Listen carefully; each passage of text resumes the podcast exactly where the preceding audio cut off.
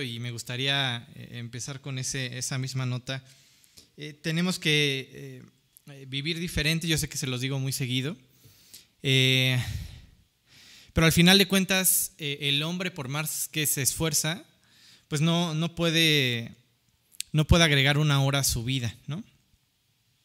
Tenemos que aprender a depender un poco más de Dios. Eso no significa que el que tiene cáncer no vaya a sus quimios, que el que, no, no sé, ponle el, ejemplo que quieras, eh, sino más bien que deje de estarse afanando, ¿no? O sea, conozco a personas que, por ejemplo, se han metido de todos los remedios caseros, ¿no? Y tú ves que viven por eso, ¿no? A ver con qué, qué se los quitan, ¿no? Por ejemplo. Y pues llega un punto en el que, en lugar de ver que están confiando en Dios, se ve que están eh, ansiosos por lo que está pasando, ¿no? Entonces, de igual forma, con la situación que estamos viviendo, pues mira, más allá de la opinión o no que tengas, pues tenemos que aprender a confiar un poco más. Lo que me preocupa es que eh, el no venir sea no tanto por la pandemia, sino por la comodidad de estar en casa. Y yo sinceramente te puedo decir que, que en algunos casos sé que es así, ¿no? O sea, sé que más allá de la preocupación de no salir porque pues están de aquí para allá, este, es más bien pues ya la comodidad de estar frente a una pantalla. Entonces, pues tú, tú enfrente y analiza tu corazón. Eh, si tú le vas quitando lugar a Dios en ese sentido, pues ve a qué puerto vas a llegar, ¿no? Entonces, eh, miren, sigamos por fe. Esta carrera eh, no sé cuánto dure, ¿no? Al final es Dios quien lo sabe si seremos arrebatados, si moriremos, no lo sabemos, pero Dios sí, y tenemos que confiar en Él, ¿no? Confiar en que Él tiene la fecha de todo creyente, la fecha de su partida en sus manos. Él tiene el control. Y mira, como les he dicho antes, si me muero de influenza en medio de la pandemia, pues Dios lo quiso así, ¿no? Por alguna otra razón, pues mira, es Dios en quien estoy eh, eh, está depositada mi vida. ¿no? Así que bueno, eh, instarlos a eso, a, no vivir en pánico. Como siempre les, dijo, les, digo, apaguen la tele, ¿no? este, dejen de consumir tanta noticia y temas. No, no basen su, su idea del mundo, de, de, la vida, con, con, la tele. ¿no? O sea, no hay nada más contrario a Dios, les decía ayer, que, que el diablo. ¿no? Busca nuestra destrucción, ¿no? busca nuestra muerte, eh, busca atentar contra todo aquello que Dios ama. Eso es el diablo, ¿no? Y bueno, y el mundo y, todo este, estaba estudiando el, concilio divino y todas estas eh, principados, potestades, lo único que buscan, ¿no? Es atentar contra lo que Dios ama. Contra ti, contra mí, contra la iglesia, ¿no? La, la, la. Y, la Biblia es muy clara, la Biblia dice que el mundo está bajo el dominio del maligno. Entonces no hay nada más contrario a Dios que el mundo. Y ahí tú me dirás si es correcto entonces basarte de acuerdo a lo que dicen las noticias y este tipo de cosas. Somos fácilmente influenciables. Eh, seguramente en muchos casos nos han dado a tole con el dedo, ¿no? En muchos otros que ni nos enteramos llegaremos a un punto en donde eh, la iglesia también irá de acuerdo a estas corrientes, ¿no? De donde nacen apostasías, abandono de fe, pues yo creo que de ir mezclándote un poco más con el mundo. Así que, como dijera mi maestro, de lo que ves en las noticias, seguramente es lo contrario. Así es el mundo. Bueno, entonces eh, vivamos por fe, vivamos eh, por lo que Dios puede llegar a hacer en nuestras vidas, sabiendo que por más que nos esforcemos, no podemos añadir una hora a nuestra vida, ¿no? Eso te va a hacer descansar, créeme. Conozco a muchas personas que más allá de enfermarse de COVID, están enfermas de ansiedad, están enfermas de miedo, están enfermas de, estrés, ¿no? Y todo este tipo de cosas pues también afectan su salud de, igual forma. Bueno, sin más, no sé si alguien quiera preguntar algo antes de comenzar. Créanme que pocos estudios les he preparado tantas preguntas para ustedes, así que Es su momento. Bajo aviso, no hay engaño. ¿Nadie? ¿Todo bien?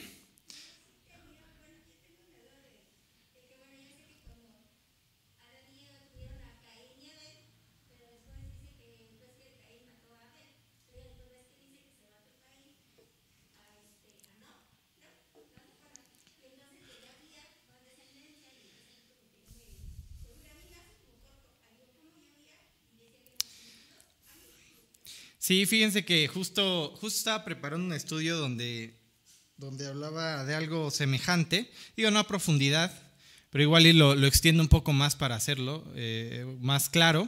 Pero piensa que, bueno, es que hay muchas posturas, ¿sí? Hay una eh, idea que no es fundamentada en la Biblia, que habla de eh, ciertas generaciones a la par de, de, de Adán, ¿no? Pero eso no habla la Biblia, la Biblia habla acerca de la vida descendiente de Adán y Eva, de dos, de dos hombres. ¿no? Tú tienes que aprender que la Biblia, eh, de cierta forma, no es un libro donde tengas cronología exacta. O sea, cuando tú lees genealogía y dice, y tal engendró a estos doce, no es que tuvo este, 12 hijos al, al mismo tiempo. Lo que te está diciendo, bueno, pues en algún punto de su vida engendró a doce. Entonces, ¿cuánto tiempo pasó entre que Caín mató a Abel ¿no?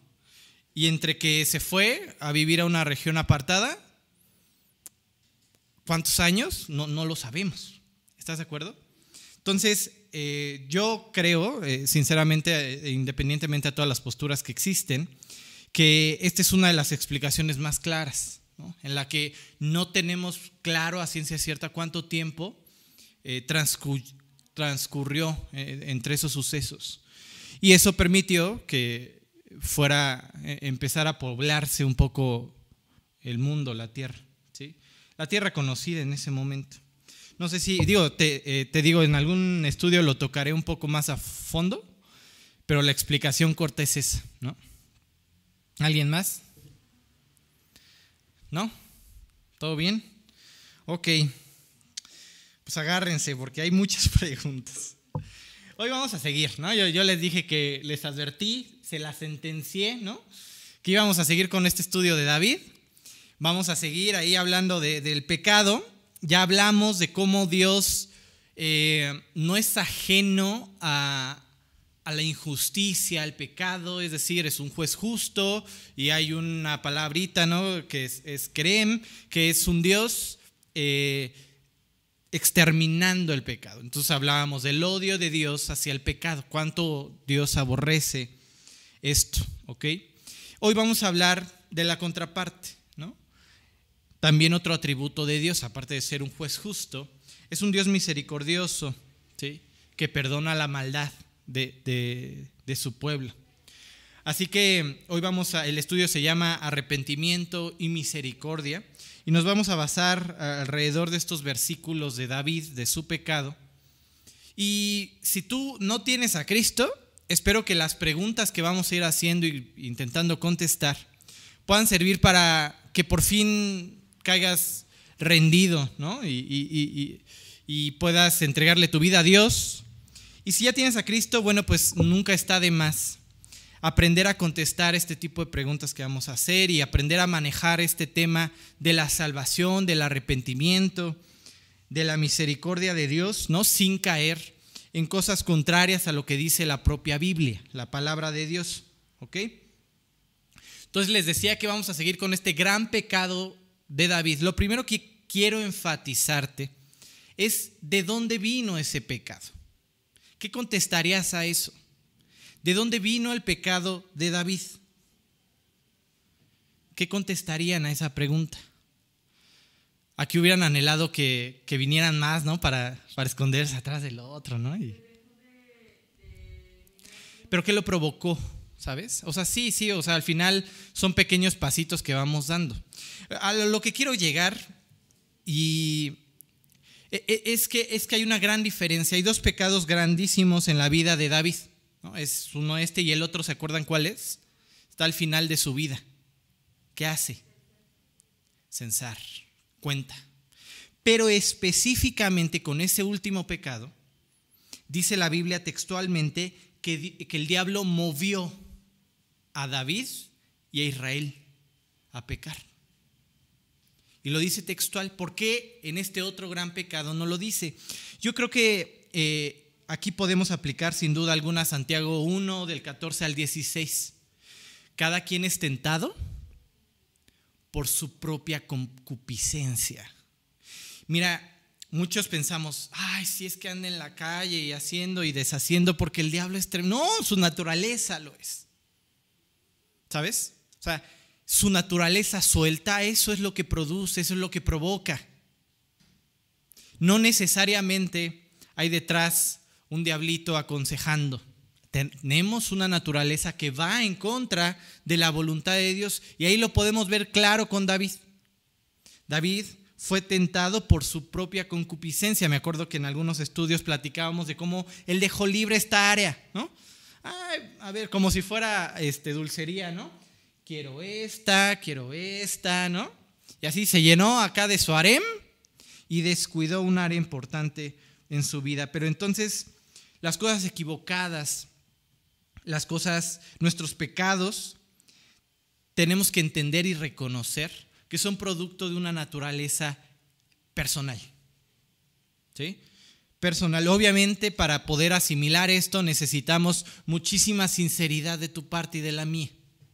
Aprender a reconocer que si no puedo abandonar aquel pecado, aquella adicción, si mi matrimonio está en problemas, yo he cooperado más de lo que pienso.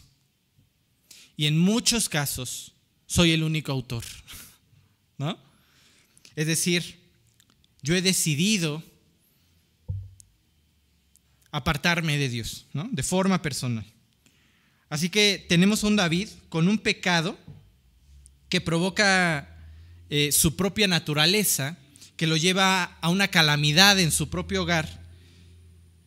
Y Dios utiliza a Natán, ¿se acuerdan?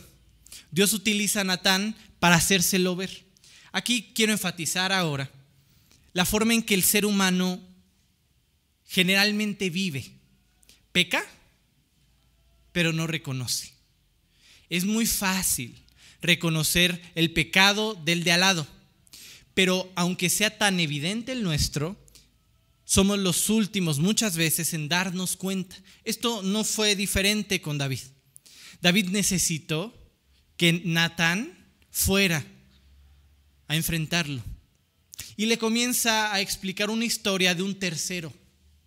Había un hombre rico y otro pobre y el otro tenía una ovejita que amaba con todo su corazón, era su tesoro, su especial, su única. Pero entonces llegó el hombre rico, tomó esa oveja y la mató. Y entonces, ¿sabes qué sucede? Sucede lo que pasa en la vida del hombre, que no juzga con la misma vara su vida, pero sí la del otro. Se enciende su ira, dice la Biblia. Dice 2 de Samuel 12:15. Segunda de Samuel 12:15 dice, entonces se encendió el furor de David en gran manera contra aquel hombre. Y dijo Natán, vive Jehová, les dije 15, ¿va? Es 5. Es 5 y 6. Segunda de Samuel 12, 5 y 6. Dice, vive Jehová, que el que hizo, que el que, el que tal hizo es digno de muerte y debe pagar la cordera con cuatro tantos porque hizo tal cosa y no tuvo misericordia. Hay muchas cosas interesantes ahí. O sea, David, ¿por qué no estás juzgando así tu vida? ¿Por qué si te hablo de un tercero, ah, es que sí, ¿no? O sea, este pecado que yo hice, pero en otro, ahí sí es grave. Usualmente pensamos así. Y no solo eso, sino que tú puedes percibir cierto conocimiento de David. David conoce la ley, tiene que pagar cuatro veces. Entonces la pregunta es, David, ¿por qué no lo aplicas en tu vida? ¿No ves las similitudes? Y entonces sigue Natán, segunda de Samuel 12:7. Entonces dijo Natán a David, tú eres aquel hombre. Así ha dicho Jehová, Dios de Israel, yo te ungí por rey sobre Israel y te libré de la mano de Saúl, 8, y te di la casa de tu Señor y las mujeres de tu Señor en tu seno, además te di casa de Israel y de Judá Y si esto fuera poco, te habría añadido mucho más. Hoy quiero afirmarte esto mismo. Hay caos a tu alrededor. Hay problemas. Hay problemas en tu matrimonio. Hay problemas, no sé, con tu familia. Hay problemas o errores que te quitan el sueño y no puedes dejar. Te tengo noticias. Tú eres ese hombre, el que lo provocó. No le busques tres pies al gato. No busques más allá. El culpable está frente a tu espejo. Tú y yo somos más responsables del caos que hay en nuestra vida de lo que pensamos. Y sin duda alguna podríamos poner a Natán frente a nosotros a decirnos, tú eres ese hombre. Y que cada que, que, nos quejamos de los problemas que hay en nuestro hogar, que tenemos personales, que nada nos sale, tú eres el que ha destruido su vida. Tú eres ese hombre. Tú eres el que hace lo que se le antoja. Tú eres el que decide por sí mismo. Tú eres el que coopera con sus emociones y las exalta. Tú eres el que coopera con los problemas familiares. Tú eres ese hombre. Oye, Martín, esto es muy fuerte, sí, pero necesitamos reconocer lo imperfectos que somos sin Dios. ¿A dónde tiende nuestro corazón? Lo que contamina al hombre no es lo que entra al hombre, sino lo que sale de él. Y si llevas años echándole la culpa a tu esposo o a tu esposa por tus problemas, tienes que hoy escuchar las mismas palabras de Natán a nuestros oídos. Tú eres ese hombre. Tú lo has provocado. Tú has cooperado. ¿Sí? Esto es justo lo que dice la Biblia. La Biblia dice que no hay justo ni uno. Romanos 3:23, por cuanto todos pecaron y están destituidos de la gloria de Dios. Hoy quiero instarte a que no pongas sobre la opinión de Dios tu opinión, que no importe tanto tu opinión sobre ti mismo, sobre ti misma, sino que hoy escuches la opinión de Dios acerca de ti y de mí. ¿Qué es lo que le dice la Biblia? Por cuanto todos hemos pecado, todos hemos cometido cosas equivocadas. ¿Sí? Así que esta vez David no pudo huir. David se enfrenta a su realidad. Y a este punto quiero que lleguemos juntos. Hoy evitemos huir, seguir justificando nuestros pecados, nuestras malas actitudes. Eso no ayuda. Eso solamente amarga nuestro corazón. Hace más difícil el camino.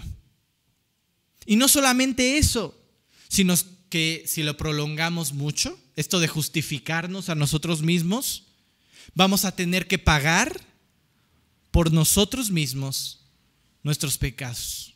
Es decir, separados de Dios por la eternidad. El propio David dice, cuando callé. Dice el Salmo 32, 3 al 4, es un David diciéndote, compadre, confiesa mejor.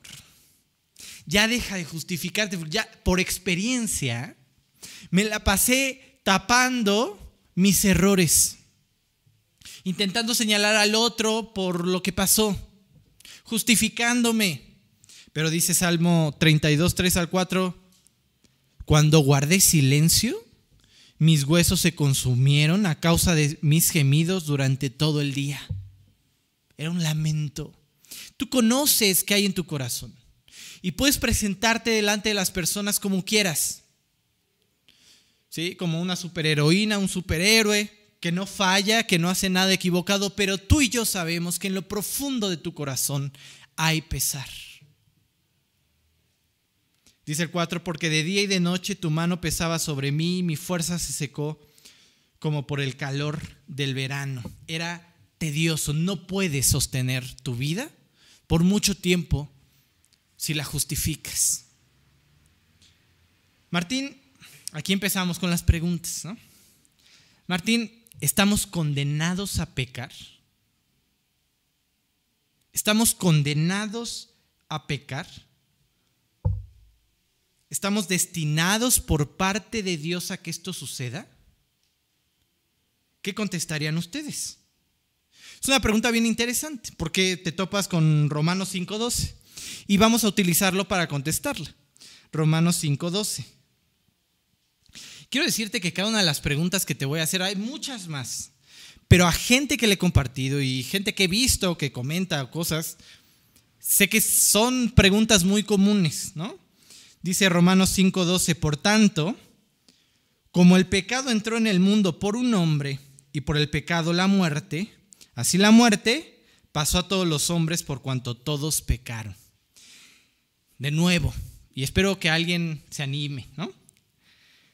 ¿Estamos destinados a pecar? Veo sís, veo nos, veo miradas al suelo.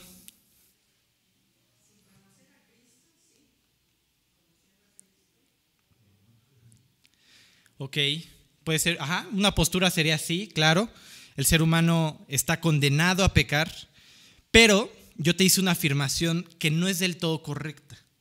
¿Estamos destinados por Dios a pecar? No. La respuesta es no. Pero, como dice Dios en Génesis, creo que es Génesis 6. A ver, Génesis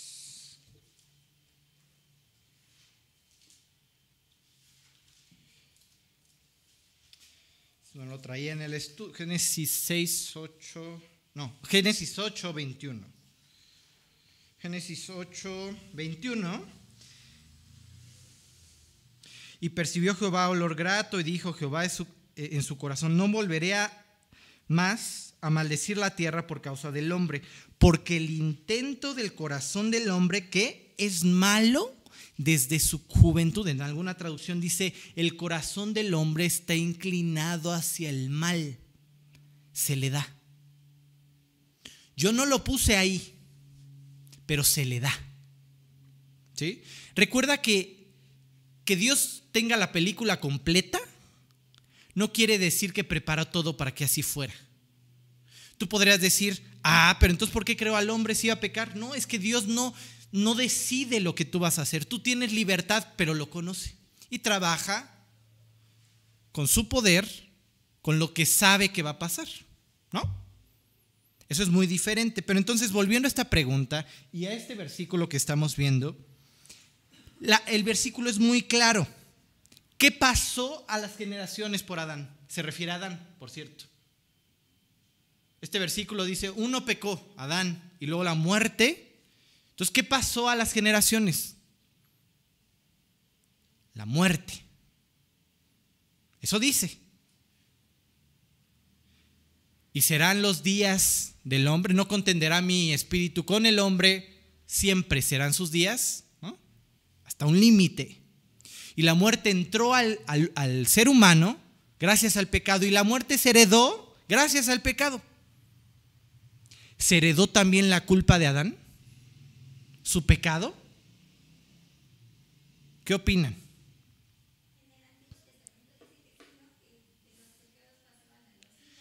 Ah, bueno, e, e, ese es, un versículo diferente, complejo, ¿sí?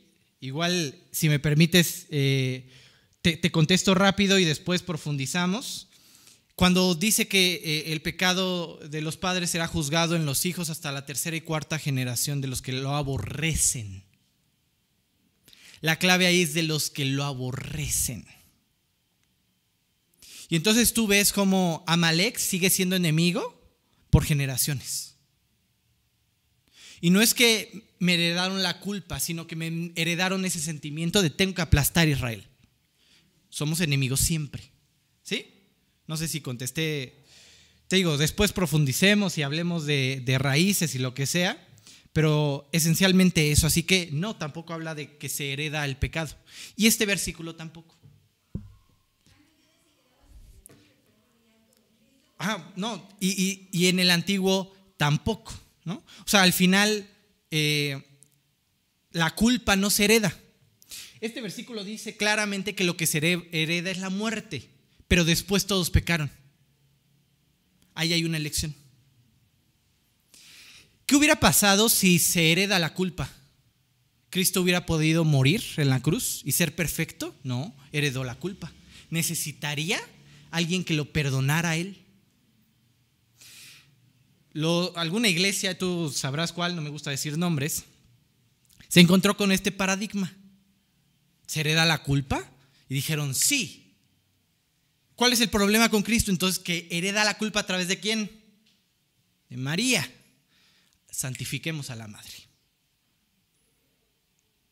Y ahí tienes una mamá santa. ¿Por qué? Porque entonces ahí se corta la herencia de la culpa y Cristo es sin pecado. Pero no, esto es algo absurdo. Esto es agarrar un texto y tratar de darle eh, explicación fuera del texto, como a mí se me antoja. Pero entonces el versículo es claro, lo que se hereda es la muerte, es las consecuencias del pecado de Adán, sin embargo su pecado no se heredó a las naciones, no se heredó a la humanidad. Cada quien pecó porque le gusta hacerlo, porque su corazón tiende a... Cada quien ha pecado por su propia mano. Cada quien es culpable de su propio juicio. ¿Sí? Así que, bueno, no, no santifiquemos a la mamá, no hay problema. Cristo nació sin pecado y fue un hombre perfecto. Fue el único que rompió esto que hablábamos, el único que rompió este ciclo de todo corazón del hombre tiende al pecado. No, el suyo no. Fue perfecto hasta el final, hasta la muerte y muerte de cruz. Y luego todos nosotros redimidos. ¿Sí? Esto podría contestar incluso algunas otras dudas de a dónde van los niños que mueren, los nonatos, los abortos, ¿a dónde van? ¿Por qué? Porque no se hereda la culpa. Porque somos castigados por nuestro pecado. ¿Y qué es nuestro pecado? ¿Qué es el pecado en esencia? Rebelión explícita en contra de Dios. ¿Sí? Así que el niño que llora por su leche no está rebelándose contra Dios. ¿Hasta qué edad, Martín? No sé. Pero hay una edad en la que el niño es consciente de que hay algo bien y hay algo mal y él decide personalmente hacer lo malo. Y es ahí donde es culpable. Los judíos hacen esta celebración del bar mitzvah, ¿no? A los 13 años, por ejemplo. Y es como un chamaquito, ahora sí le rindes cuentas a Dios. Ya no es mi fe o la fe de tus padres, sino que la fe tuya. Ten, tú rindes cuentas. ¿Serán los 13? ¿Serán los 12? Mm, no sé, no estoy seguro, pero sí podemos afirmar por la propia Biblia que un bebé, que un nonato, que un niño de cierta edad va al cielo si muere. Porque no hay culpa, no hay que juzgar. Platicaba justo de eso con Juan Manuel. Y me porque bueno, tenía otra duda, ya después se las cuento, porque si no se va a hacer esto eterno. Y, me platicaba exactamente lo mismo, son cubiertos por el mismo pacto ¿no? de, de Cristo en la cruz, etc. Bueno, espero que este punto esté un poco más claro. ¿no? no se hereda el pecado, se hereda solamente, ya se puso esto bien, me voy a poner a bailar. Este, si no, desconéctalas, ¿eh? Para que sea más rápido. Sin tema, amigo. Este. Ok, bueno, ¿alguna duda hasta aquí? Ok, bueno. Eh, déjenme, pongo aquí que ya me perdí. Dice Romanos, Romanos 5.8. Aquí es donde quiero empezar a introducir la misericordia de Dios. Es un grave problema entonces el pecado. ¿Qué dijimos que era el pecado? Rebelarse en contra de Dios, pero yo decido hacerlo. Con este tema del chip y la, la, la, muchos dicen, ay, es que ya está listo, ¿no? Ya te escanean el código de tu vacuna y lo que sea. Pero va a tener algo muy especial el chip de la tribulación o la marca. Y es que va a haber una decisión explícita del ser humano de no quiero nada que ver contigo, Dios. Más allá de que puedas comprar, vender, hacer, ¿no? Lo que sea, como dice Apocalipsis, la característica principal es que es una decisión personal de abandonar a Dios para la eternidad. Y en esencia eso es el pecado. Una rebelión personal contra Dios. Qué grave es eso. Piensa que te estás rebelando contra el creador del universo. Y es aquí donde entra el amor de Dios y su misericordia. Dice Romanos 5:8. Pero Dios muestra su amor para con nosotros, que cuando todavía éramos pecadores, Cristo murió por nosotros. Y aquí te quiero preguntar, ¿qué cubre la misericordia de Dios? ¿Para qué fue el pago de Cristo en la cruz? ¿Qué contestarías a esto? El perdón de pecados, ¿sí? Esencialmente, sí, pero hay mucho más. Y podríamos estarle quitando gran parte del significado de esa cruz si no entendemos por completo la obra. Isaías 53, 4 al 6 nos explica. Ciertamente Él llevó nuestros dolores, llevó nuestros... Eh, sin embargo, lo estimamos herido, herido por Dios y afligido. Pero Él fue traspasado por nuestras rebeliones fue aplastado por nuestras iniquidades, sobre él fue el castigo que nos trajo la paz. Y con sus heridas fuimos curados. Todos nosotros como ovejas nos hemos descarriado, nos hemos vuelto cada uno por su propio camino, mas el Señor cargó en él la iniquidad de todos nosotros. Entonces, bajo este versículo, ¿qué más pasó en la cruz? Trajo o curó nuestras heridas y nos trajo paz. Recuerdan que hay un concepto ahí que se repite durante toda la Biblia de un caos, tohu badohu, ¿no? Y el Espíritu de Dios se movía sobre el caos, tohu babohu, ajá. Pero después shalom apareció, paz apareció. Y ese es el camino de Dios. Entrar en tu caos y producir paz. Shalom.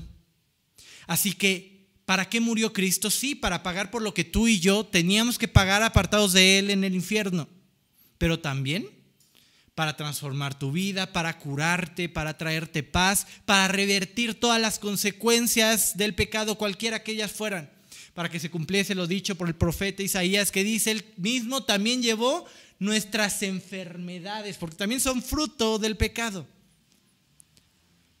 Entonces la cruz es aún más que simplemente perdonarme. Es transformarme. Es querer llevarme más profundo. Es llevarme a caminar de nuevo con Él. Para un judío, la vida es como el camino. Entonces, cuando ellos hablan de arrepentimiento, hablan de cambio de camino. Tú vas en cierta dirección y haces un cambio de 180 para ir en dirección a los caminos de Dios y ellos te definirían hacia el arrepentimiento. Así que, más allá de, de solamente pensar que el sacrificio simplemente eh, permite darte la vuelta, no, también te permite seguir caminando con Cristo. ¿Sí? Te pone en el camino correcto te regresa al camino correcto. Como en algún estudio les mencionaba, el propósito de Dios es que sean a mi imagen, que se forme mi imagen en ellos. Y solamente el sacrificio de Cristo nos vuelve a ese diseño original, para que Cristo se manifieste en nuestras vidas. ¿Sí? El propio David habla acerca de, esto, del arrepentimiento. Salmo 32, 5. A un griego, si tú le platicas y le dices, ¿qué es arrepentimiento? Él te, él te dirá, es un cambio de mente. Son ideas. Es, yo entiendo esto, yo creo esto, pero entiendo ahora que está mal y ahora creo en esto. Abandono. En esencia, los dos conceptos son correctos porque al final representa tus acciones. Salmo 32, 5. Te reconocí mi pecado y no encubrí mi iniquidad. Dije, confesaré mis transgresiones al Señor y tú perdonaste la iniquidad de mi pecado. Un inicuo es alguien que se desvía. Un inicuo es alguien que está en el camino equivocado. Así que lo que está diciendo David es, regresé a ti, confesé, abrí mi boca y dije, estoy mal, estoy en el camino equivocado, voy a arrepentirme, voy a regresar a tus caminos. ¿Ok? Entonces hasta ahora estamos viendo, somos pecadores, no se le da la culpa, sino que más bien cada uno de nosotros en cierto momento ha elegido por el pecado, ha elegido rebelarse en contra de Dios por nuestras acciones, por nuestros pecados. Sin embargo, hay un camino de regreso llamado arrepentimiento, confesión. Y esto permitirá que te acerques a la cruz del Calvario. Que busques alternativas, no las que tú has buscado siempre, sino que entiendas que Cristo es el único camino, verdad y vida. A lo que me refiero es que muchos están ensimismados pensando, yo voy a cambiar mi vida, si me esfuerzo un poquito más, todo va a cambiar. No, cambia el chip. No va a pasar, porque el corazón del hombre tiende hacia el mal. ¿Sí? Así que te preguntaría, ¿hay alguna otra forma para ser salvos? ¿Hay otra forma de ser salvos?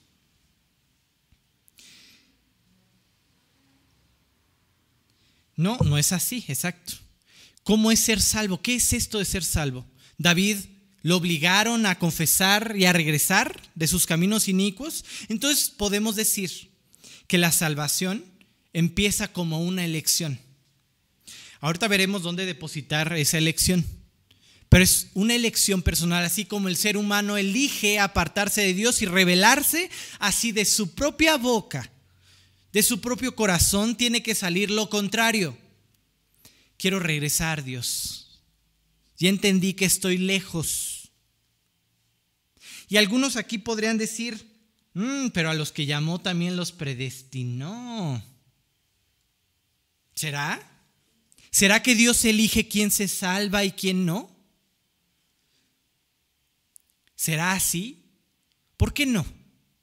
Porque si fuera así, pues habría muchos adoradores a Baal en el cielo. A Israel lo eligió y los predestinó para qué? Para hacer bendición a las naciones. De tus simientes serán prosperadas todas las naciones. Hay una elección de parte de Dios. Tú eres mi pueblo especial, mi pueblo santo mi reino de sacerdotes, es decir, gente que los trae a Dios. Pero elección no pasa por alto tu libertad. Aún así, hay israelitas que eligieron explícitamente apartarse de Dios. Así que la elección de Dios para bendecir una nación, para bendecir al cuerpo, a la iglesia, no quiere decir que estamos predestinados, algunos para ser salvos y algunos para irse al infierno. Qué injusto suena eso aparte. Nadie entonces, por más que se arrepienta, tendrá la oportunidad si es que Dios no lo eligió. Así que la predestinación es completamente contrario a arrollar tu libertad, tu libre albedrío la elección de Dios a la iglesia, la elección de Dios hacia Israel es que me muestren. No es para que se salven, ellos tienen que tomar su decisión. Pero este grupo de personas está encaminado a hacer esto, a honrarme, ese es su propósito. Para eso los predestiné, para honrarme, para mostrarme. Eso dice, eso dice Romanos 8, 29 para que me muestren. Digo, no lo vamos a leer, pero ahí, ahí lo leerás tú. Martín, ¿me puedo salvar por mi esfuerzo? No. Y de todos los puntos y preguntas que vamos a ver, yo creo que esta es la más fácil de contestar. Hay versículos clarísimos. ¿sí? Efesios 2 del 8 al 9.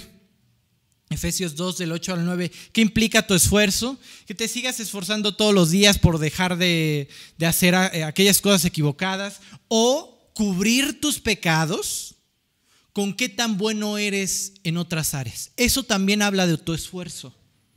Hay muchas personas que en lugar de ir delante de Dios y rendirse y decir, Dios, estoy mal, ya, ya, me, ya me cansé. Mientras callé, se, se envejecieron mis huesos en mi gemir todo el día, ¿no?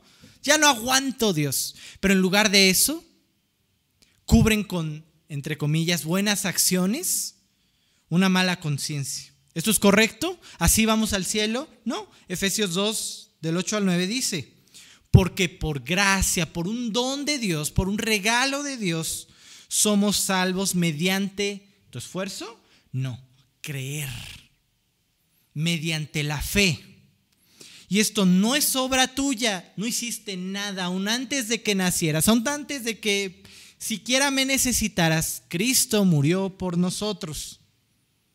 Es don de Dios, no resultado de obras para que nadie se jacte, se gloríe y que al llegar al cielo no sea una competencia de, ah, pues yo estoy aquí porque doné un millón a la caridad. Ah, ah pues fíjate que yo rescataba perritos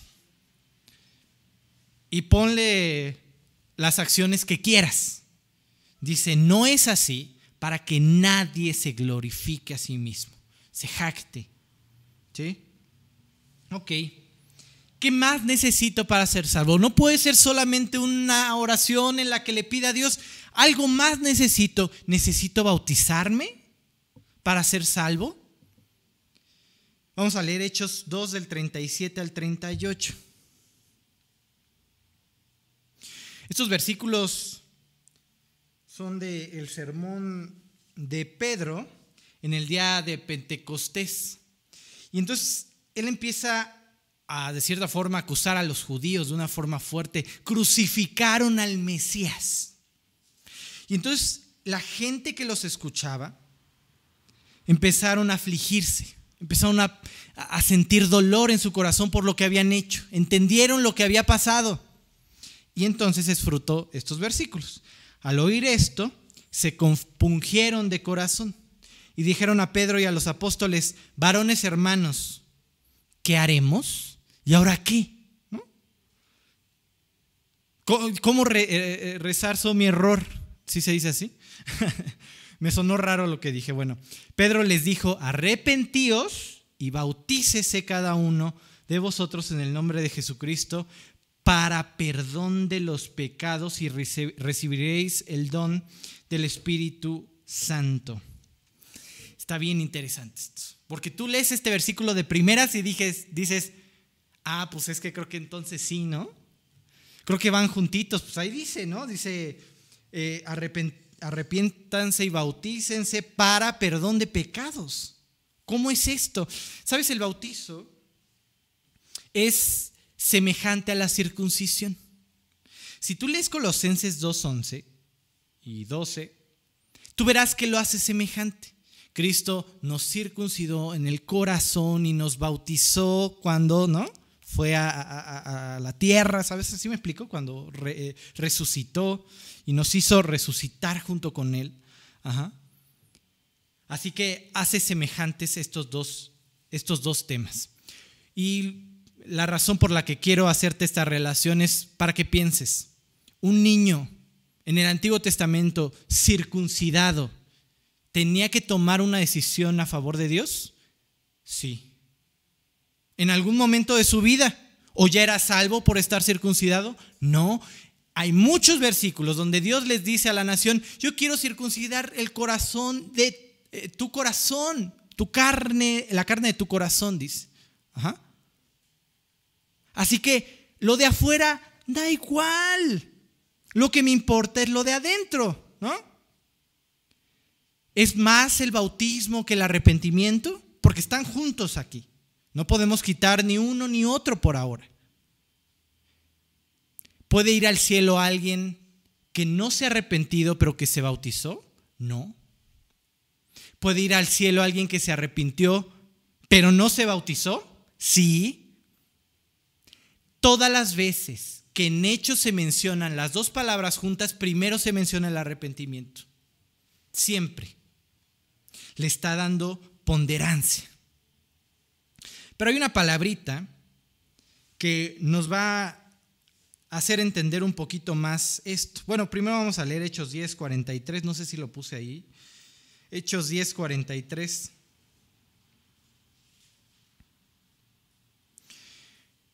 Lo que quiero decirte con este tipo de pasajes es, si el bautismo fuera necesario para salvación, ¿por qué el mismo autor de Hechos, en otras partes del mismo libro, cuando habla de salvación, no toca el bautismo?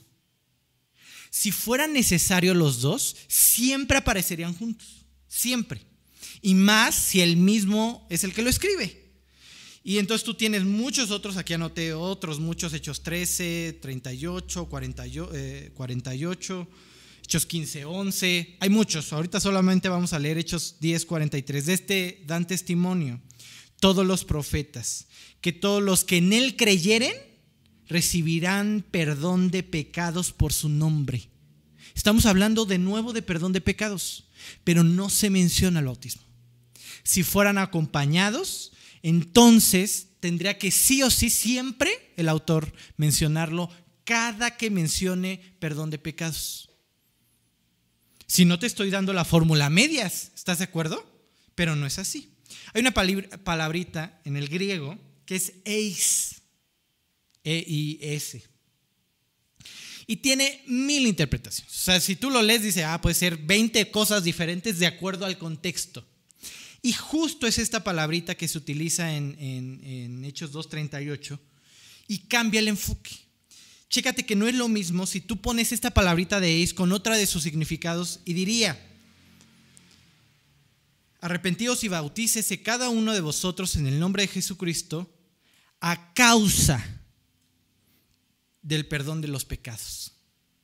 Y entonces podemos asimilar este versículo diferente. El bautismo es una manifestación explícita de mi arrepentimiento. Visual, física. De algo que pasó adentro. ¿Por qué te tienes que circuncidar, Israel? No has entendido. Porque me dejaste circuncidar tu corazón, tu carne, tu naturaleza, y entonces hay una señal externa de lo que pasó en tu corazón. Así que, Martín, ¿es necesario el bautismo para salvación? No, de ninguna forma. No hay pasajes que así lo aprueben y que así lo digan. Hay muchos otros que inclusive dicen lo contrario. Ajá. Ok. Ok, Martín, entiendo. Entonces esto es gracia, es un don de Dios. Dios te regala la salvación a través de Cristo. Pero entonces esto es tan fácil como un peco y a punto de morir me arrepiento? ¿No tienes idea de cuántas veces he escuchado a jóvenes últimamente decir esto? Ay, como los cristianos, qué absurdo, ¿no? Que pecan, pecan, pecan y en el último segundo se arrepienten y al cielo, oílos. ¿Es tan fácil como esto? Quiero que pienses no bajo pensamientos limitados, yo le llamo así. Bueno, hay otra palabrita que los define pero llamémosles pensamientos limitados. ¿Es en serio que tú sabes el último segundo de tu muerte? ¿Es en serio que tú tienes el control de arrepentirte en el último instante? ¿Y si te chocan y ni te enteraste? ¿Y si, y si el pecado produce más cosas? ¿Y si el Dios que, que tiene que perdonarte Dice que ya fue la última oportunidad. ¿Eres tú el soberano? No, es Dios el soberano. ¿Eres tú el creador? No, es Dios el creador. ¿Tienes control de tu respiración, de tu vida? Nunca, nada. ¿Sabes qué va a ser de tu vida el minuto siguiente? No, no tienes idea. Te puede dar un paro y no lo predeciste. No lo sabías. ¿No has escuchado esos casos de pues hasta era deportista, ¿no? Y cayó fulminado. Es que nadie tiene control de su vida. Y pensar de esta forma en el pecado, pensar en un peco y me arrepiento, pensar en un peco y peco y peco y al final de mis días, en el último momento me arrepiento, es demeritar las consecuencias del pecado. Si tú le preguntaras esto a la iglesia primitiva, te dirían, no, no, no, no, no, mejor ni peques. Hay gravedad ahí, hay muerte ahí. Primera de Juan 5, del 16 al 17. Dice, si alguno viere a su hermano cometer pecado que no sea de muerte, pedirá y Dios le dará vida. Esto es para los que cometen pecado que no sea de muerte, como que está muy enfático Juanito, ¿no? Hay pecado de muerte, por el cual yo no digo que se pida. Toda injusticia es pecado, pero hay pecado no de muerte, te lo repite mil veces. Hay algo que marcó su vida. Y seguramente la de muchos creyentes. Quiero que entiendas que este es el mismo autor de 1 Juan 1.9 si confesamos nuestros pecados, Él es fiel y justo para perdonar nuestros pecados y limpiarnos de toda maldad. Juan, ya no te entendí. Como que hay uno por el que no pido y otro que sí? ¿Sí? Juan no menciona ningún tipo de pasaje. Aquí la pregunta típica sería, ¿cuál es el pecado de muerte? No lo menciona. No sabemos. Más bien lo que está diciendo es su preocupación por el pecado. Hay pecados muy graves, iglesia, que te llevan a la muerte. Ajá. Y no podemos saber cuándo llegará ese momento. Más bien, iglesia, no tenemos que tener el hábito de pecar impunemente, porque el pecado es grave. Y seguramente Juan tenía en su corazón estos versículos de Hechos 5 del 1 al 11, donde te encuentras a Ananías y a Zafira haciendo estafas ¿no? a Dios, y ni siquiera estaban eh, obligados a, dejar el dinero en la obra de Dios, simplemente querían engañar. ¿no? Y hacían parecer que habían hecho todo por su iglesia, pero cuando estaban engañando en realidad. ¿Y sabes qué sucede con ellos? ¿Te acuerdas? Pelas. Pelas.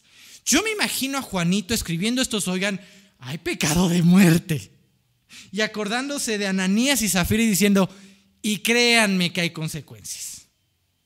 No puedes andar pecando libremente y peco y arreglo y ah, mira, no hay problema, pues así hay un Dios ahí que me perdone y al final de mis días, sí, juégale. No es así y lo vi con mis ojos. Los vi caer muertos en el instante. ¿Sí? Y lo que dice eh, los versículos cuando pasó esto, dice que vino gran temor sobre la iglesia. Fue una gran enseñanza. Que la iglesia entendiera, ok, no es tan fácil, el pecado es grave, la paga del pecado es muerte. Sí, Cristo nos justificó, pero el pecado sigue siendo de las suyas. ¿No? El pecado sigue siendo pecado y aborrecido por Dios. Así que el mensaje original de Juan en estos versículos debería de ser, Deja de pecar porque el pecado te lleva a la muerte. Deja de pecar. ¿Cuál? Ni te voy a decir porque hay unos. Pero patínale, mejor ni peques. ¿No? No vaya a ser la de malas que se hace el siguiente. Y mira, no hay que demeritar y aquí asustar y decir y lo que sea, porque pues al final de cuentas pues también fue el autor de aquel versículo de Dios es amor. ¿Sí? O sea, no, no me cabe duda, Juan te diría, no me cabe duda que Dios es amor, pero también no me cabe duda que el pecado te lleva a la muerte. ¿Sí? Y no hay nada malo en asegurar eso. Así que abandona esa idea de peco y arreglo. Y estos cristianitos que, ay, al final de sus días y todo transformado y al cielo. Sí, claro. Qué maravilla que al final de tus días tengas esa gloriosa oportunidad de parte de Dios. Pero ¿y si no? Y si has tomado hoy tu última decisión de apartarte, tú no eres el que lo decide, ¿no? Bueno, hay muchas otras cosas que podríamos aclarar acerca de la salvación. Hay muchas otras, de verdad, enseñanzas, pero eh, este propósito de que Dios empiece a contestar nuestras preguntas, como yo te decía al principio, es, si no tienes a Cristo, déjate de estas preguntas, pero deja que Dios las conteste y por fin ríndete. ¿Cuál más? ¿No? Pero por fin ríndete, es el momento de ponerte a cuentas con Dios. Y si ya tienes a Cristo, pues también es el momento de poder profundizar un poquito más. ¿Qué va a pasar cuando te lleguen con esta pregunta? O con tal otra, ¿qué le voy a contestar a esta persona? ¿no? Y como quiero terminar el estudio, es este Dios de poder y maravilloso y cada que desmenuzas la Biblia dices, no inventes, todo cuadra y, y Dios es maravilloso y es un Dios poderoso que creó el universo. Pero quiero expresarte cómo es que Dios se acerca a tu vida. Ese Dios poderoso se acerca a tu oído y te susurra al oído. Te amo. Martín, ya te pusiste poético, íbamos, íbamos bien. Después de que Elías confronta a los profetas de Baal, ¿te acuerdas qué pasa? ¿Todos se arrepienten? Querían su muerte. Entonces, como cualquier pastor que ve que las, eh, ovejitas no, no, no, van prosperando, se agüita y dice, Dios, ay Dios, yo me estoy esforzando, mira, me dormí a las 5, ¿no? ¿Sabes? Y ahí tienes al buen este Elías tirando la toalla. Dios, mejor llévame, Diosito, ¿no? Mejor llévame. Mejor es que me muera. Porque tu pueblo no entiende. No se arrepiente. Vieron descender fuego, agua. No, sí me explicó, o sea, consumió el agua. Y aún así buscan mi muerte. Así como yo maté a ellos, dicen que van a hacer conmigo mañana a la misma hora. Y chécate la forma en que Dios se acerca a Elías. Elías monte, a, eh, monte huye al monte de Dios, ¿sí? a Oreb.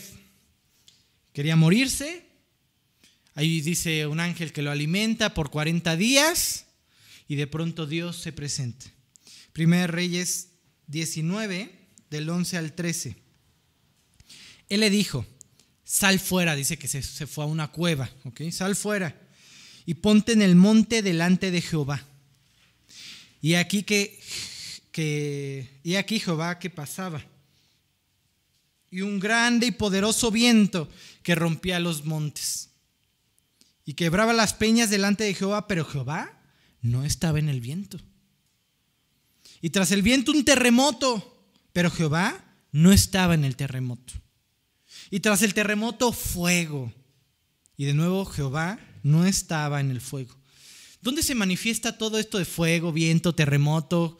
En el mismo monte. Moisés, ¿te acuerdas? Cuando se casan, ¿no? Sinaí, ¿no? Ahí hay la manifestación de Dios. Si tú le platicas a un antiguo acerca de estas manifestaciones, te dirá, hay un Dios detrás.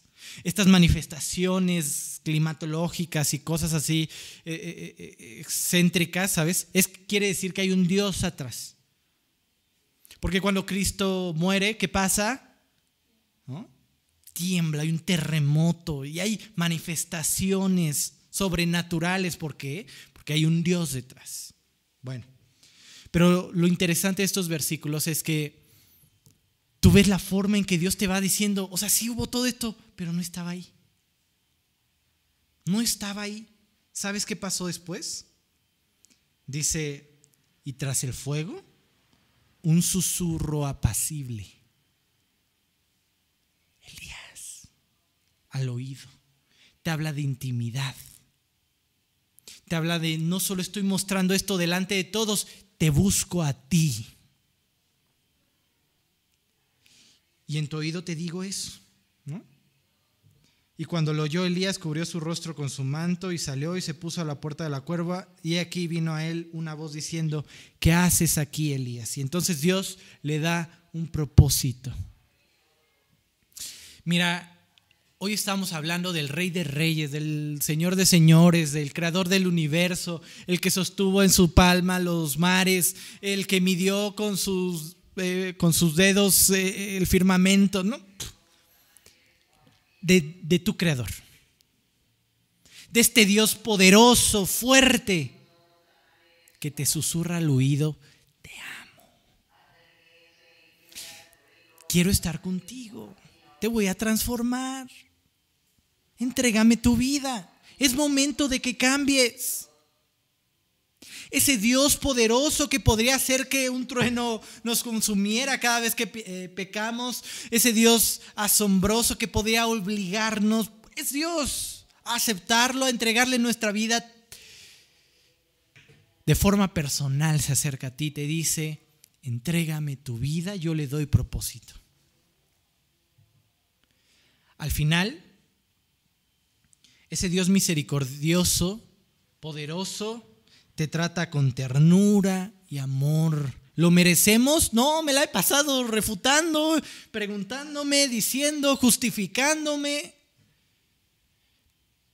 Pero espero que hoy sea un día en el que digas, no más, yo soy ese hombre. Y más allá de mis dudas y de mis preguntas, es el momento de que Dios tome el control. Segunda de Samuel 12:13 dice, entonces dijo David a Natán, pequé contra Jehová. Se arrepiente, entiende, deja de justificar, deja de esconder, deja de lacerarse mientras callé, se envejecieron mis huesos. Pequé. Estoy mal.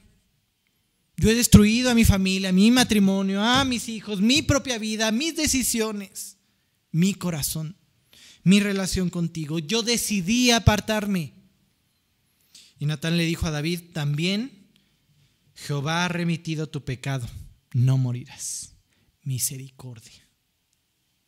Martín, es suficiente con ver la manifestación de la misericordia de Dios mostrada en Cristo, en la cruz, con su muerte, con su sacrificio, pues sí es una labor completa, todo fue pagado en la cruz, pero para que surta efecto, para que pase algo en tu vida, aún hay algo, falta algo, está incompleto, falta tu arrepentimiento.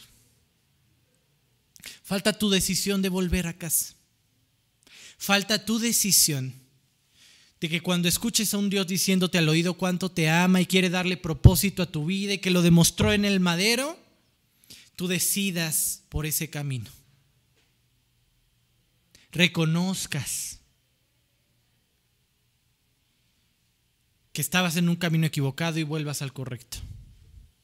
Así que hoy la invitación es, es a eso, a que vuelvas a una intimidad con Dios, a que vuelvas a una comunión con Dios, a que pruebes su camino y que dejes de vagar por caminos equivocados, tratando de demostrarte a ti mismo que tú puedes, no puedes. Ríndete por ahora. Comprueba que Dios es el único que puede transformar tu vida. Así que los quiero invitar a hacer una oración en la cual puedas mostrarle esto a Dios. Así como yo les decía, que con nuestras acciones enfatizamos, Dios, no quiero nada de ti, hoy queremos hacer lo contrario, de nuestra propia voz, decirle a Dios, te necesito. Vamos a orar.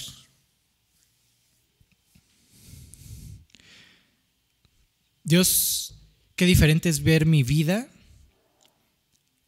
no a través de mis ojos, no a través de mi justificación, no a través de mi entendimiento, Qué diferente es ver mi vida a través de tus ojos y poder reconocer hoy, Dios, que he pecado, que en algún momento con mis decisiones, con mi vida, Dios, elegí apartarme de ti, deliberadamente, Dios. Pero qué maravilloso entender que el Dios, el creador del universo, el Dios poderoso, el Dios de Dios es Dios. El Dios verdadero. Hoy se acercó a mí para decirme cuánto me ama. Gracias porque hoy he entendido que aquella cruz es un bello susurro a mi oído que me dice, te amo, quiero cambiar tu vida, yo me encargo. Hoy Dios quiero pedirte perdón por todo lo que he hecho Hoy quiero acercarme a ti bajo tus términos y aceptar, Dios, ese pago que hiciste en la cruz por mí. Y que cada gota de sangre limpie mi vida, me restaure y como dice tu palabra, traiga, traiga a mí paz, cambie por completo mi camino, Dios. Gracias, Dios, por amarme así. Gracias por entregar a tu Hijo, a pesar de que yo no lo merezco. Y gracias por hoy querer, Dios, regalarme una vida fuera del caos inundada de tu paz. Dios, todo esto solamente por Cristo Jesús y para tu gloria. Amén. Muy bien. Cuando estaba escribiendo el estudio tenía como otras cinco preguntas más, ¿no? Hay muchas otras cosas, ¿no? Que la gente puede poner o llámale como quieras, pero bueno, al final de cuentas eh, sí tenemos que estar listos, ¿no? Para este tipo de versículos, para, para los tipos de temas. Eh, al final de cuentas es presentar una enseñanza clara, ¿no? De, ciertos asuntos, eh, sin duda alguna puede ayudar al oyente a entregarle su vida a Dios. Y no solamente a eso, sino tal vez solamente por ahora a dejarlo sin armas delante de Dios. Bueno, no sé si alguien tenga alguna duda o algo, algo que no haya sido lo suficientemente claro. ¿No? ¿Seguros?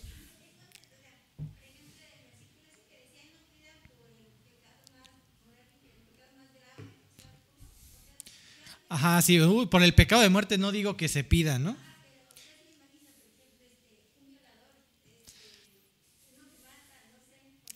Es que, es que no, no sabes algo, quería enfatizar eso y, es buen punto para volverlo a hacer, ¿no? Juan no habla de ningún pecado. O sea, no, no te lleva a pensar exactamente en uno. Y el pensar que el que viola o el que mata es solamente culpable, nos llevaría a la idea del mundo de pensar, yo no he pecado entonces. Mi pecado no es tan grave como para merecer juicio, no, los estándares son de Dios. Y pone a la par al mentiroso y al violador. Porque al final es una rebelión. En esencia, el pecado es una rebelión contra Dios. Entonces Juan, Juan nos tira estos versículos y dice, no, sé cuál. O sea, no te dice cuál. Y, yo lo que trataba de, ver es qué llevó a Juan a sentir esto. Al mismo Juan que te dijo, cada que, te, que confiesas, Dios te perdona. 1 Juan 1.9, Dios es amor. ¿Qué llevó a Juan a escribir estos versículos complejos? Pues toda su experiencia. Y el ver cómo hay creyentes, sobre todo, jugando con el pecado, como si nada fuera a pasar. Y entonces tú ves esta escena de estos cuates tratándose de transar a Dios, cayendo fulminados, siendo parte de la iglesia. Y entonces yo me imagino un Juan pensando, hay ciertos pecados que te llevan a la muerte. ¿Cuáles? Ni le juegues, no le busques, no busques, ah, será el A, a ver, vamos a probar, ni le juegues. No peques, no pienses en eso, no pienses en peco y arreglo. Va más profundo que pensar en qué pecado es más grave que otro. La Biblia no se maneja así. Tú ves incluso cómo Dios juzga de igual forma. Eh, o, sea, tú, tú, te pones a analizar ciertas vidas. Me acuerdo que les di un estudio de Moisés, por ejemplo, ¿no? Y ver cómo por haber golpeado la roca, por haberles gritado a los israelitas, no entró a la tierra y decíamos, tal vez fue un poco exagerado, no, pero es que hay estándares y Dios esto y aquello, y bueno, no les voy a desarrollar ese estudio ahora. Pero al final de cuentas, eh, la Biblia no va a enfatizar qué pecado es más grande que otro, en ningún versículo lo hace, ¿no? O sea, no te va a decir, ah, eres más culpable por, sino que simplemente te va a decir, eres culpable por rebeldía en contra de Dios. Y eso es el pecado, cualquiera. ¿Sí? Ah, bueno, es que lo, que está diciendo, lo que está diciendo Juan es, o sea, piensa, piensen que en aquel creyente, ¿sí?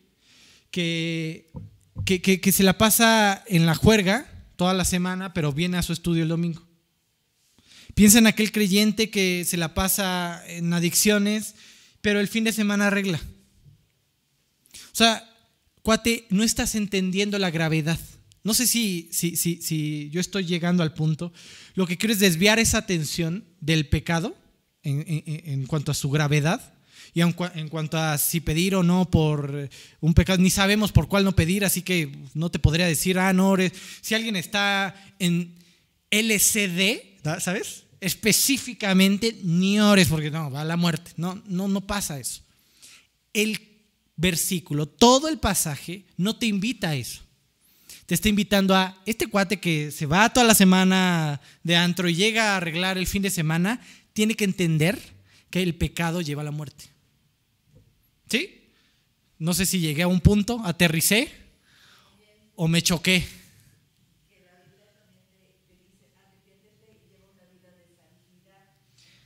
Ah, digo, obviamente, digo, hay mucho que más que desarrollar con respecto a la santidad y a, la dedicación hacia Dios, pero definitivamente la Biblia no te deja ser ese creyente, y así lo voy a cerrar, espero que sea un buen comentario para cerrarlo. La, Biblia no te deja ser ese creyente que piensa en pecar y arreglar, porque al final de cuentas ya murió Cristo.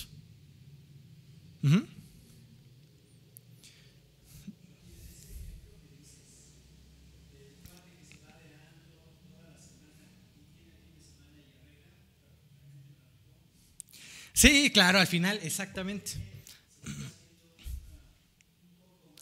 Exactamente. Y entonces el problema, iglesia, Juan le está diciendo, el problema, iglesia, es que no tomas en serio el pecado. ¿Sí? O sea, piensas que puedes jugar. No, no se juega el ajedrez con el diablo. Para ganar, sí, claro. Jaque mate, sí, claro. No es cierto. No pasa. Digo, para los de, los de internet la pregunta fue, eh, que, eh, bueno, encaminada, ah, bueno, entonces eh, para el que viola no, es, no tienes que orar por ese pecado, ¿sí me explico? No, digo, hasta yo sé testimonios de personas que han hecho cosas muy graves, que han sido transformados, restaurados, pero porque hubo un arrepentimiento y dice, el que los confiesa ahí, se aparta. Y el que se aparta entendió o sea, me arrepentí porque entiendo que esto no se hace. Esto está mal. Fuchi, ¿no? Ya estoy como el presidente. Pero le corté la otra parte para que no me vieran feo. Este, sí, pero entonces lo, lo dejo. Hay una acción, lo dejo. ¿Sí? Me aparto. Alcanza misericordia. Bueno, entonces simplemente es eso, ser conscientes, ¿sabes? De la gravedad de, este asunto llamado pecado. ¿Alguien más?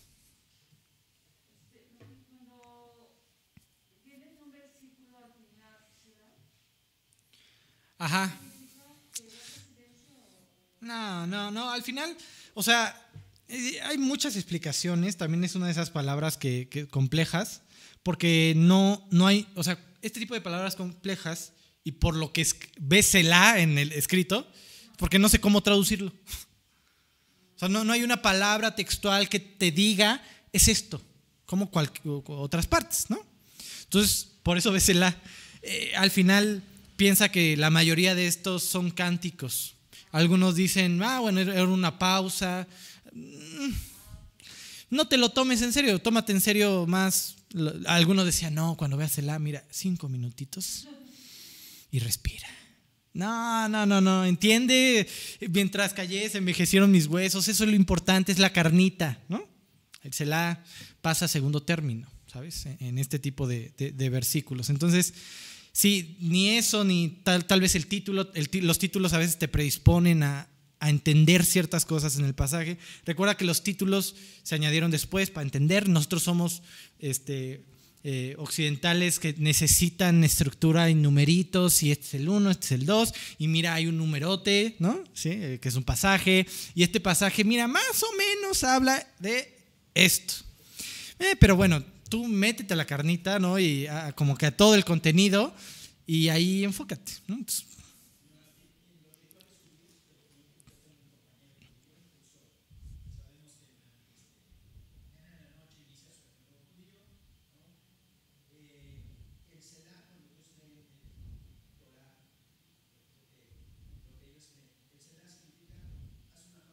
Ah, sí, el... Sí, es justo, es justo eso, ¿no? Yo, les decía, algunos piensan en cuando lo veas, yo algunas veces escuché ese consejo, ¿no? De cuando veas ese Selah, reposa, ¿no? Descansa. Pero lo que yo quiero enfatizar es, no, vete a la carnita. O sea, es mejor acá, o sea, no, no te sirve de nada si no entendiste los cinco versículos pasados y mientras tu descanso estás pensando en las deudas, ¿no? Este, entonces, la carnita, ¿no? O sea, la carnita está arriba, ¿no? Abajo de, esa, de, esa, de, esa palabrita se la y enfócate, ¿no?